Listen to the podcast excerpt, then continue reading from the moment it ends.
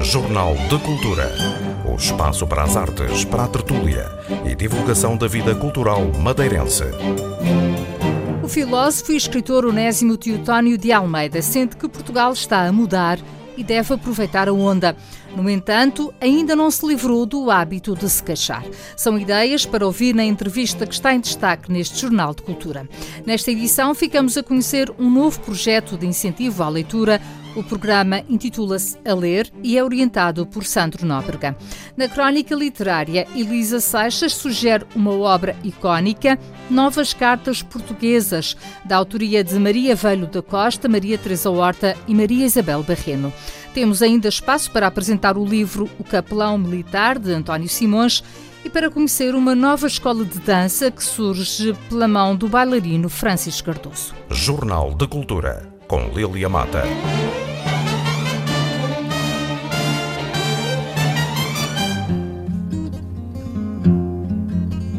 É natural de São Miguel, nos Açores, mas emigrou para os Estados Unidos há 45 anos. Doutorou-se em Filosofia pela Brown University, onde leciona no Centro de Estudos Portugueses e Brasileiros que ajudou a criar. Onésimo Teotónio de Almeida tem inúmeros livros publicados, escreve ficção para chegar mais rapidamente às pessoas, mas é nos ensaios que mais se revê. Tem-se dedicado a olhar e a tentar entender o país onde nasceu.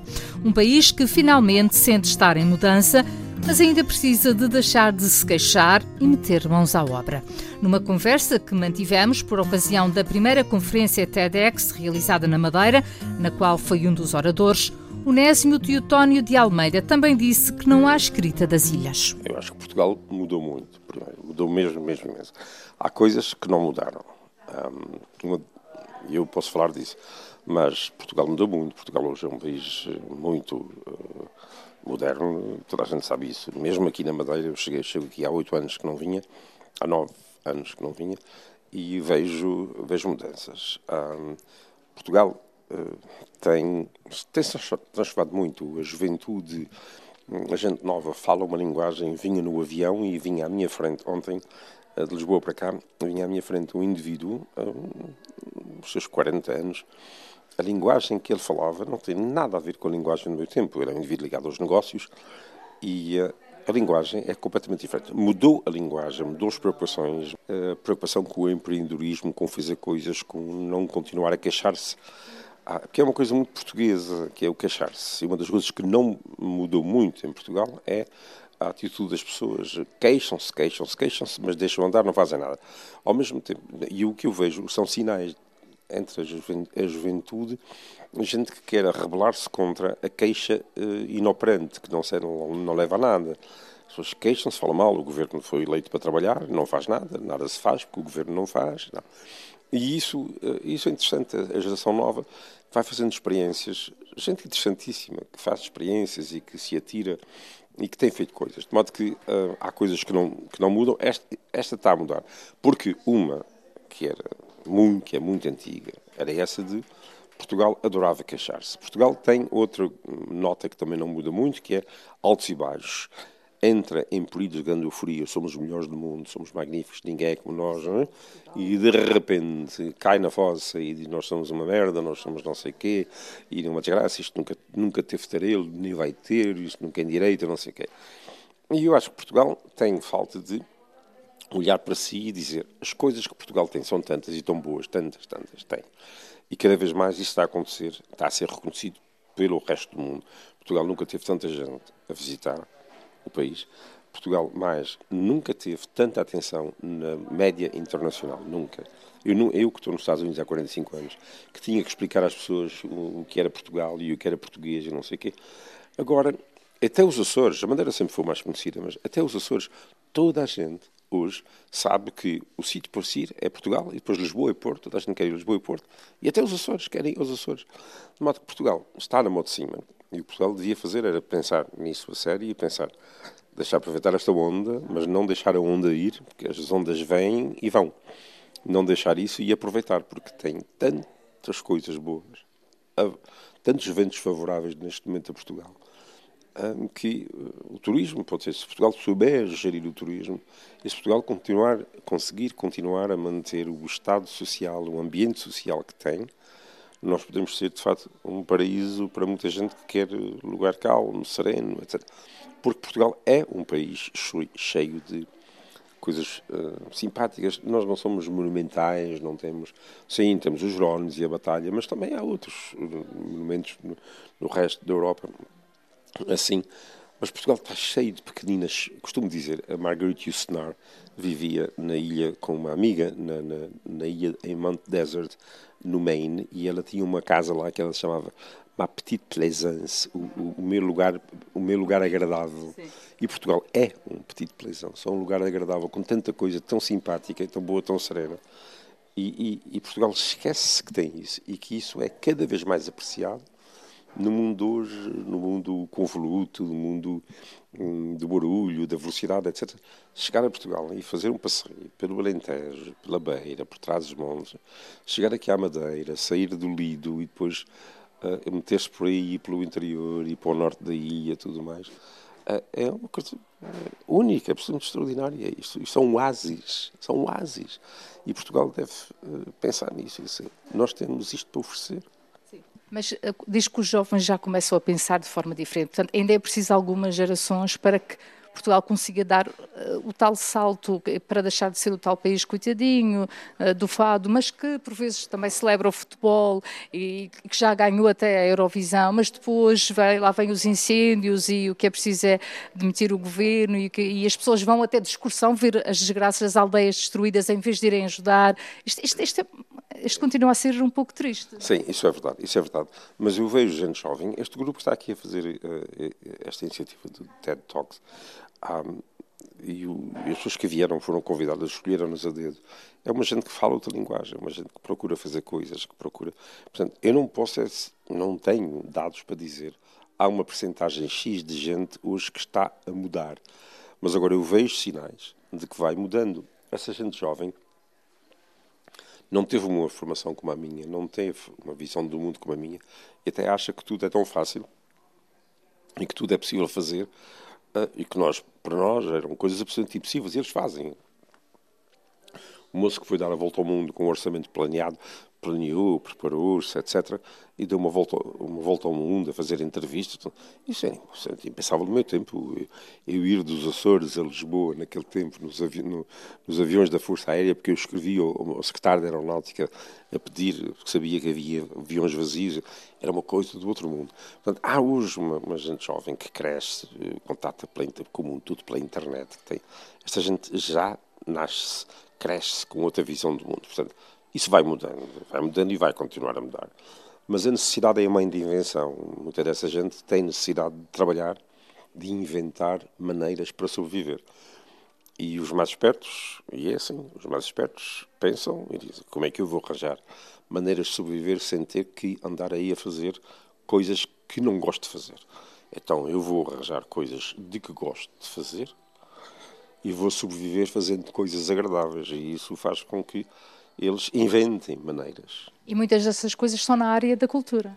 Sim, uh, sim. Uh, e Portugal hoje tem, tem, de facto, toda a gente diz isso, que vem, toda a gente que vai, sobretudo às grandes cidades, Lisboa e Porto, Portugal hoje tem na área da cultura muita coisa para oferecer. Acha que a insularidade também vai acabar por uh, deixar de ser sequer colocada a questão da insularidade, apesar das fronteiras físicas? Eu jogava que já não havia insularidade. Quem não apanha um avião para, para o Funchal às 9 apanha às 10 e apanha às 11 e depois já a internet e não sei. Mas que quer dizer, não sei que insularidade é que há. Quer dizer, hoje a insularidade é uma benção. Visto que pode estar aqui uh, longe de tudo, rodeado do mar e, pelo par, e, e em paz, não, não, é uma benção. É verdade que eu percebo, há pessoas que não podem sair daqui, mas isso da insularidade é uma história não, uma história muito antiga. É mais fácil vir de Lisboa aqui do que Lisboa ainda hoje atrás dos montes. É mais rápido, mais rápido. Olha, e nos Estados Unidos, onde tem essa, essa, esse centro de, de, cultura portuguesa e onde ensina, como é que se vê, como é que se olha para Portugal? O, o que é que diz aos seus alunos? Bom, nós não, não, são, não são muitos, muitos alunos, mas os alunos que se interessam, interessam-se mesmo a sério. Eles acompanham tudo e interessam-se muito por, por, Portugal, pelo Brasil, e pelo Brasil, e leem, estudam e querem vir. E toda a gente hoje tem. Não há mais aquela visão miserabilista de Portugal, que era um país pobre, coitadinho.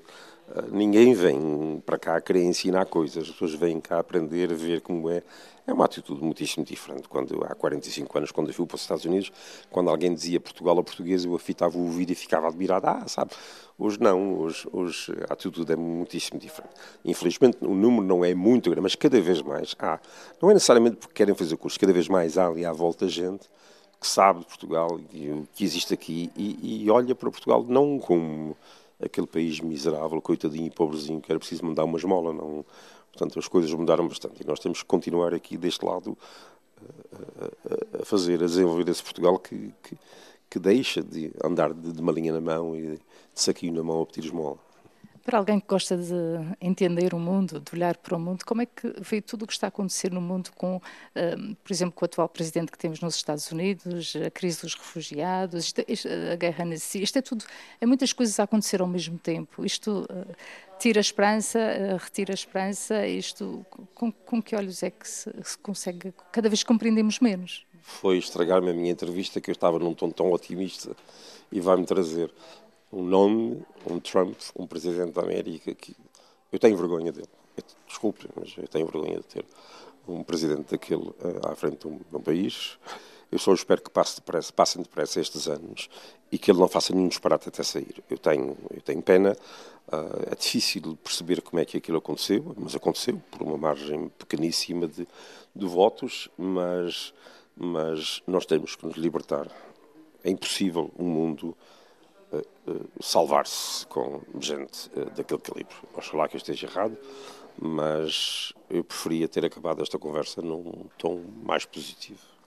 A nível da, da escrita, eh, portanto, eh, o que é que está a escrever neste momento? Eu sei que tem, tem, tem, é uma pessoa com muitos livros publicados, muitos ensaios. O que é que gosta mais de escrever? Eu neste momento não estou a escrever nada porque estou a falar consigo. Não, eu gosto de contar histórias e escrever histórias. E eu costumo dizer que eu não gosto de escrever, eu gosto é de ter coisas escritas. E porque eu gosto de ter coisas escritas, não tenho outro remédio, essas coisas fazem-se com trabalho, não tenho outro remédio senão sentar-me e escrever. E, portanto, eu escrevo porque tenho que escrever. Mas eu gosto muito de comunicar com as pessoas e comunicar ideias e, e conversar, etc. De modo que a escrita para mim é uma maneira de dialogar, mas uh, o diálogo à mesa, no, no, no jantar, uh, no almoço é muito superficial. Então a gente, quando escreve, tem possibilidade de escrever com mais densidade, com mais profundidade, e não é para toda a gente. A gente publica e depois quem quer vai buscar o livro. A escrita é um diálogo, uma conversa mais a fundo com as pessoas que estão mais empenhadas uh, nessa conversa. É, é por isso que eu faço e uh, a gente escreve um livro, publica e espera sempre que apareçam 3, 4, 5, 6, 10 pessoas que reajam, que escrevam e que elevem o nível da conversa. Um, as histórias é diferente, a gente tem outro público maior, eu gosto de contar histórias, mas para mim contar histórias é uma maneira de falar das coisas, das ideias, de uma maneira mais simples e mais atraente, mas eu acabo dizendo nas histórias a mesma coisa que digo nos ensaios apenas para públicos diferentes. Sim, sim, sim. Sim, porque ao público, naquele tempo, quando os sermões eram um sítio importante para os padres falarem, eh, eu era criança e ouvia quando eu queria, o que eu queria do sermão era só a história. E o que eu fixava era a história, o resto não era nada. E há pessoas ainda hoje que é assim, as pessoas querem a história porque captam a moral da história, mas não querem o discurso. De modo que, uh, felizmente, eu posso fazer, falar nos dois registros.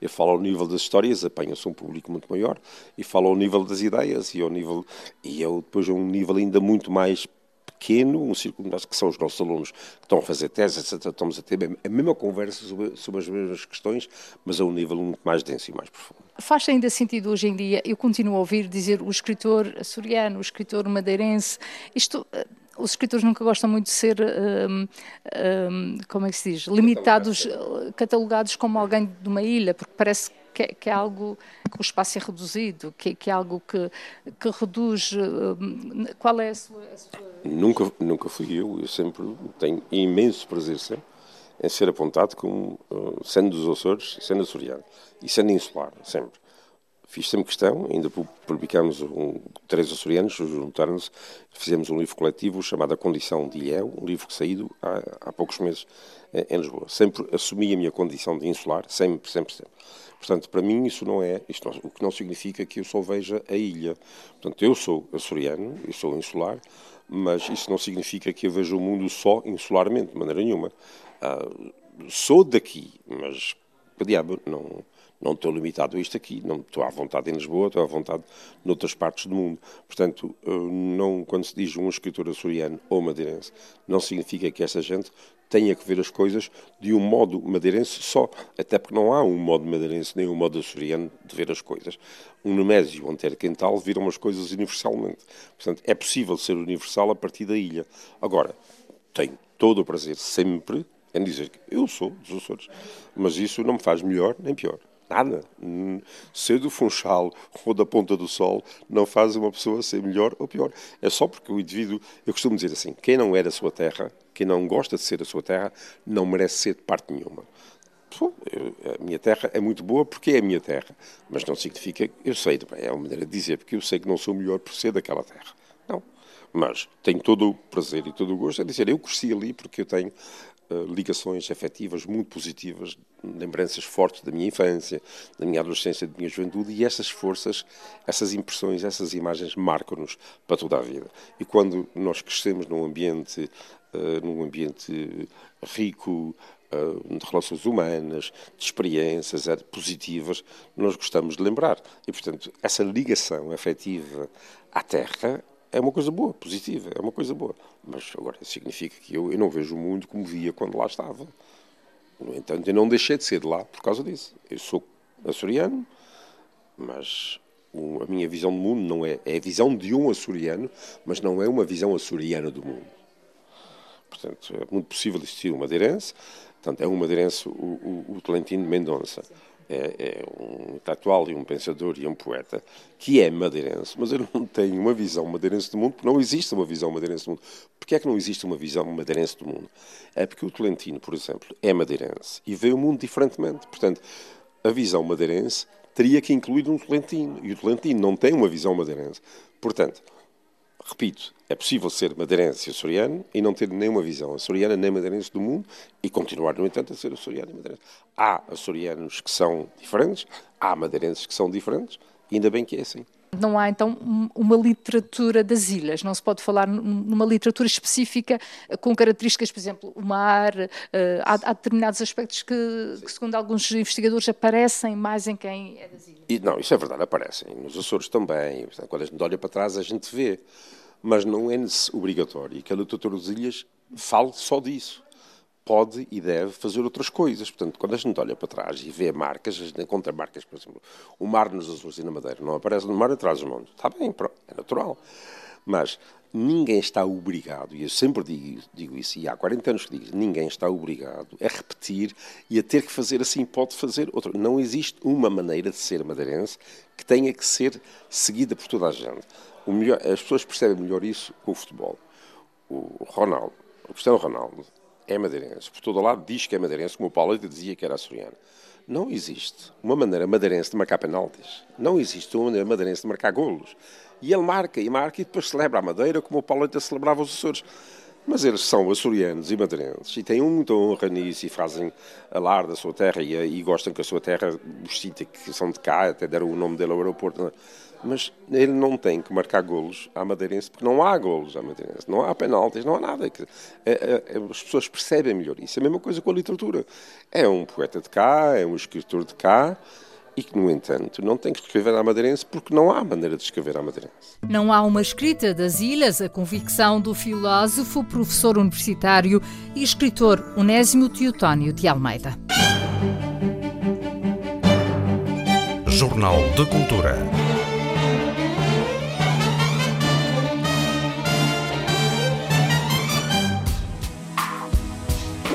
É um novo programa da Direção Regional de Educação direcionado para a leitura. Intitula-se A Ler e pretende, em primeiro lugar, fazer um diagnóstico sobre a relação dos jovens com a leitura para depois traçar estratégias que a promovam de forma eficaz. No próximo dia 10 realiza-se uma jornada que vai juntar todos os projetos que se têm dedicado à promoção da leitura na região, como explica Sandro Nóbrega, responsável pelo programa A Ler. No sentido de uh, verificar que hábitos de leitura que os jovens têm, o que é que eles gostam e preferem ler, se leem, se não leem e de que forma podemos encontrar estratégias para promover a leitura. Portanto, de, em forma muito coloquial, é pôr os jovens a ler. Daí nasceu o, o, programa A Ler. Ora, é um programa que tem várias vertentes e várias eh, iniciativas. Desde uh, um estudo no terreno dos hábitos dos jovens, efetivamente, eh, que está a ser preparado neste momento para verificar a nível da região um, que hábitos de leitura os jovens têm, o que é que costumam ler, o que é que gostam de ler, se efetivamente leem coisas de que gostam ou não. Portanto, tem essa vertente, porque só conseguimos intervir uh, numa realidade que nós efetivamente conhecemos. Se não temos essa percepção, o diagnóstico feito acaba, pronto, o projeto acaba por ficar, também de forma de coloquial, um pouco cambado. Portanto, esta, esta fase está a ser já uh, preparada também. E depois, sabendo de antemão que uh, o centro Ehm, das atividades nas escolas e grande parte da promoção da leitura nos jovens passa pelos professores. Eh, outro aspecto importante do projeto tem a ver com a jornada a ler que decorrerá no dia 10 de novembro na Escola Profissional Francisco Fernandes em São Martinho. Portanto, nesse espaço, eh, tanto que serão oito horas validadas para os professores dos grupos de português, desde o pré-escolar até o ensino secundário, eh, será um espaço em que os projetos ligados à direção regional que têm dinamizado atividades relacionadas com a leitura, nomeadamente o baú de leitura, uh, o Ler com Amor, as bibliotecas escolares de primeiro ciclo que têm feito um trabalho excepcional, entre outros agentes que têm intervindo no terreno também de forma muito, muito interessante, será um espaço para que esses projetos se apresentem de forma inovadora, se apresentem, comuniquem uns com os outros, deem a conhecer aos professores presentes que atividades é que têm desenvolvido, com o que é que vão desenvolver este ano, de que forma os professores e os alunos podem estar incluídos nessas dinâmicas de leitura, hum, porque muitas vezes, e é uma constatação da própria direção regional, falha hum, a comunicação, ou seja, falha o conhecimento de que um projeto está a fazer uma atividade e o outro projeto está a fazer outra, que às vezes são complementares e às vezes são muito interessantes até haver um, algum ponto de contacto e algum ponto comum e o diálogo entre os projetos é fundamental. E então na parte da manhã será essencialmente para, um, ehm, para esses espaços. Tendo em conta que também convidamos, um, ehm, e porque sabemos que isto é eh, um, um programa transversal, uh, como eu lhe disse, temos desde o pré-escolar até ao ensino secundário, mas também quisemos ter presente ehm, uma, uma vertente ligada à Universidade da Madeira, relacionada com a formação de professores e a forma como a própria universidade encara a leitura nas escolas. E temos como conferência de abertura uh, da doutora Luísa Paulinelli, lutar, lutar pelo direito a ler o livro na escola. Será a conferência de abertura que vai dar o mote depois um, às intervenções e, e, ao, e ao dia. Um, e também temos, um, fizemos o convite, que foi, uh, pronto, foi aceito de boa vontade pelo, pelo Arquivo Regional e Biblioteca Pública da Madeira, no sentido de trazer também alguém que mostrasse a abertura que o arquivo tem tido ao longo dos últimos anos às escolas. Não só no sentido de receber alunos, mas também no sentido de ir às escolas, uh, dinamizar atividades com uh, projetos e com, e com malas pedagógicas, onde os alunos nas escolas possam contactar também com livros e possam contactar com a leitura de forma diferente. E temos também uma intervenção da parte uh, do arquivo e da, e, da, e da biblioteca. Depois, na parte da tarde, a ideia será com que os professores se reúnam eh, por ciclos de ensino aproximados. O pré-escolar e o primeiro ciclo vai se reunir numa sala, numa mesa redonda, o segundo e terceiro ciclo numa outra mesa e o secundário num outro espaço.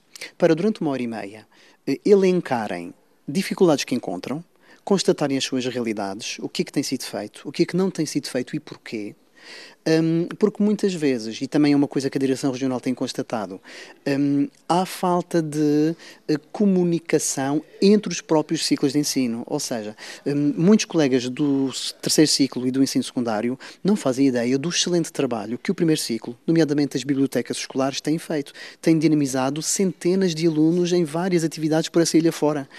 e o contrário também tem acontecido. Por exemplo, o projeto do baú de leitura, do Ler com Amor. Eu agora que estou a dinamizar o A Ler também nas escolas também tenho constatado isso. Portanto, tem sido feito trabalho que depois acaba por não, uh, por não passar. E os professores vão elencar essas dificuldades, vão propor eles próprios as suas eh, soluções, de que forma pode a direção regional ou de que forma podem as escolas melhorar e promover de forma mais saudável e mais eficaz a leitura. E depois vamos uh, abrir um espaço onde cada ciclo, cada mesa redonda possa apresentar aos outros ciclos os seus resultados, para haver a tal permeabilidade, a tal comunicação entre, entre ciclos de ensino. Terminaremos o dia em grande depois com a conferência de encerramento da professora e escritora Graça Alves, que vai um, terminar a ler. Sandro Nóbrega é professor de português com doutoramento intitulado Dinâmicas de Leitura na Sala de Aula, Percursos e Modos de Intervenção. Jornal de Cultura.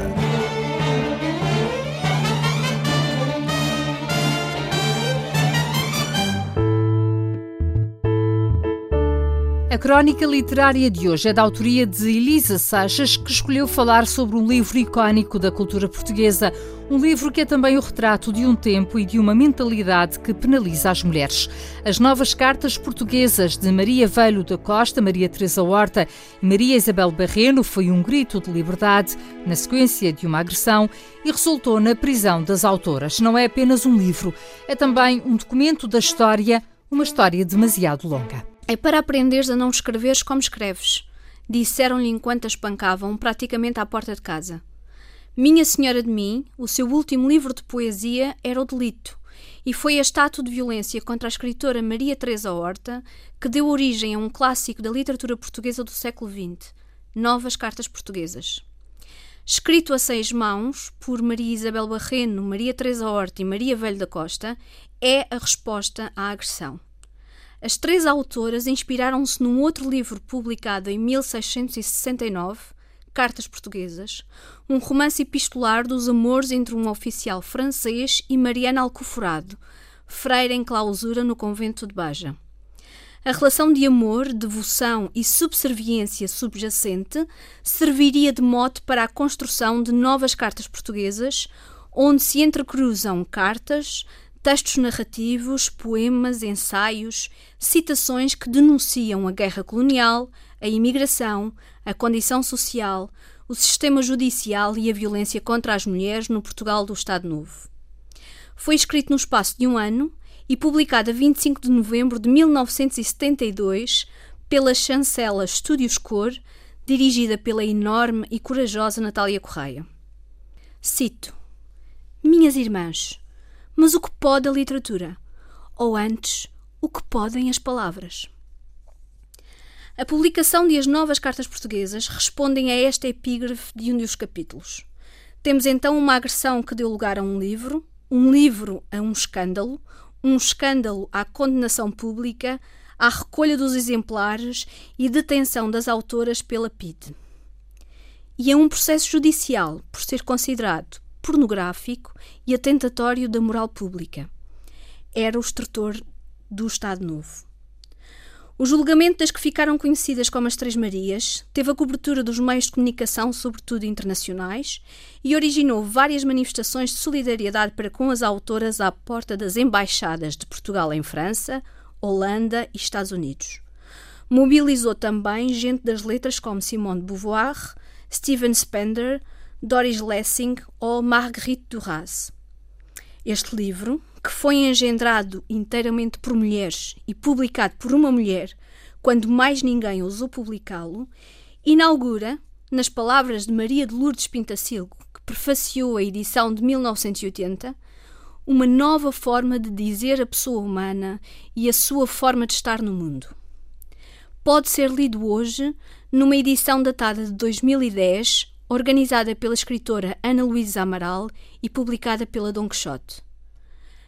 No mês em que se assinala o Dia Internacional pela Eliminação da Violência contra as Mulheres, que é no próximo dia 25, eu só poderia discorrer sobre este livro. 45 anos depois da sua publicação, quando se sabe que os nossos tribunais dão letra ao que muitos e muitas julgavam estar já lá atrás. E cito o que foi escrito então, mas que poderia ter sido escrito agora. Hoje, nos eis de outros crimes postas, Crimes também de paixão honra vingados por nossos maridos, pela lei, se provado for que pecamos em adultério. Nossa vida, pois, em mão deles dada, e prestes sempre a incorrermos em faltas que se julguem de morte permitidas. Qual a diferença do tempo de Mariana? Se ainda não conhece as novas cartas portuguesas, talvez tenha chegado à altura. Aproveite a sugestão de Elisa Seixas. Jornal de Cultura.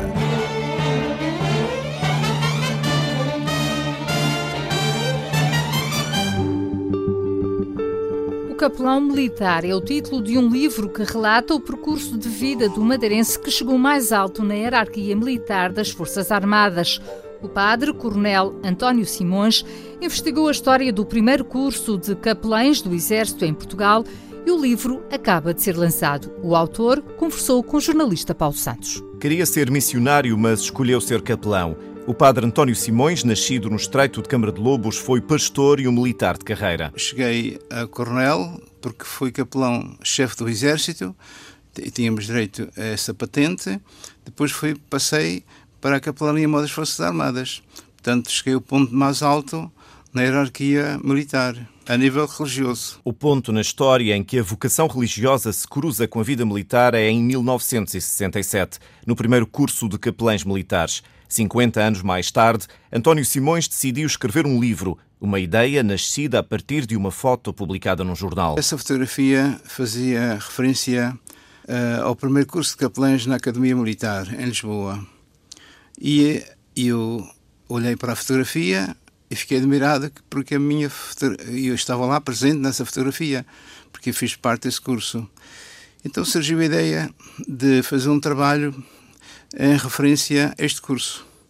A ideia foi crescendo, crescendo, nunca imaginei ser um, publicar um livro. O livro chama-se O Capelão Militar e acaba de ser lançado. Uma consequência da minha vivência de, durante 35 anos nas Forças Armadas e acompanhei durante este tempo a evolução do serviço religioso. Enquanto capelão militar, o padre António Simões fez quase tudo, só não foi bispo. Hoje, o Serviço Religioso das Forças Armadas tem 37 capelães que dão apoio a todos, seja qual for a religião. E eu, quando falava, falava para todos: para católicos, protestantes, adventistas, muçulmanos.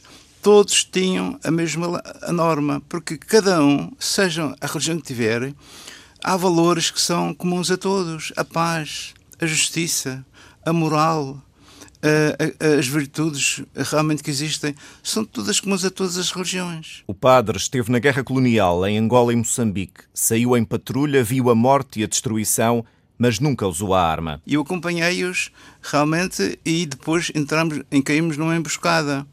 E durante essa, essa emboscada houve muitos feridos e ficaram ao meu lado muitos feridos mas eu não, não usei a minha arma. A história do primeiro curso de capelães militares do Exército Português e da vida e percurso militar do madeirense que chegou mais alto na hierarquia do serviço religioso das Forças Armadas. Aposentado, o padre António Simões colabora na sede do Funchal. Jornal de Cultura.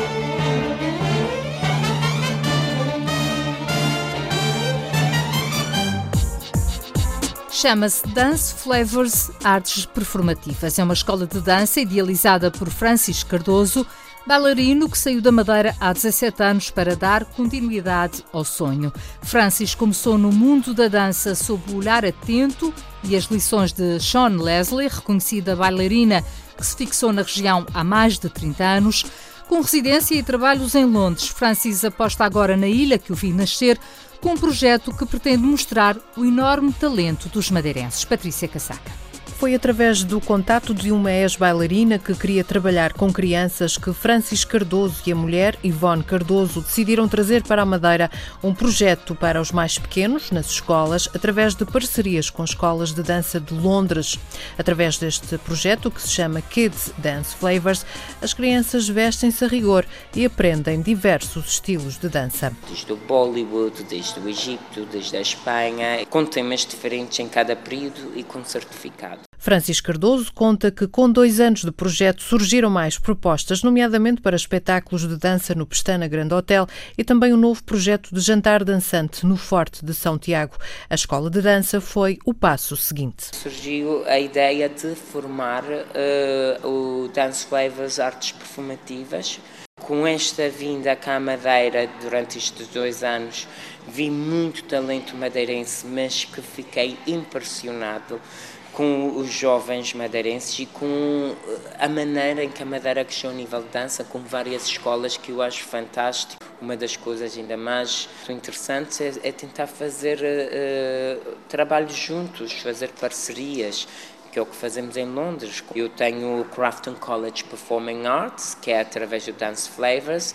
e estamos a apresentar BATD, que é British Association of Teachers of Dancing, onde vamos dar certificado. A certificação surge depois de um período específico de aulas. Quem quiser dar continuidade à dança tem a oportunidade de ingressar no Craft Performing Arts, em Londres, durante dois anos. De três em três meses, ou no fim de cada período, verá estar a diretora e algumas examinadoras para dar o certificado a cada criança, a cada jovem. Depois de formarem os vários níveis. Se quiserem levar a área, a área da dança mais a sério, falando já dos adolescentes, então terão a oportunidade de fazer dois anos, um curso de dois anos em Londres no Crafton College Performing Arts, onde a partir daí surgirão oportunidades de estágio e também fazerem audições para o West End e várias partes eh, do mundo. A Escola de Artes Performativas Dance Flavors disponibiliza diversos estilos de dança a pessoas de todas as idades. O objetivo aqui nesta escola é dar oportunidade aos jovens madeirenses e não só, a pessoas que queiram vir dançar só por gosto e o objetivo é que este projeto vá em frente e que possa dar oportunidade, um, um, pouco de alegria a cada um a fazer aquilo que gostam através da dança. Francisco Cardoso, que participou em diversos concursos de talentos no Reino Unido, nomeadamente o Britain's Got Talent, onde chegou às meias finais, faz a sua vida entre Londres e a Madeira, mas confessa que sente a falta da energia da ilha.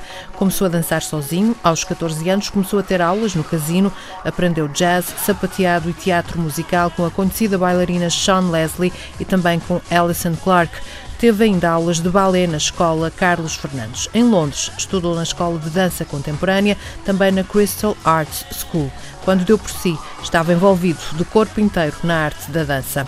Saiu da Madeira em busca de cumprir o sonho, esteve primeiro na África do Sul, fixou-se depois em Londres, mas tem sempre a Madeira no coração, a ilha que, segundo diz, está cheia de talento. Esta edição do Jornal de Cultura teve apoio técnico de João Fonseca e sonorização de Paulo Reis. Fique bem. Jornal de Cultura. O espaço para as artes, para a tertúlia e divulgação da vida cultural madeirense.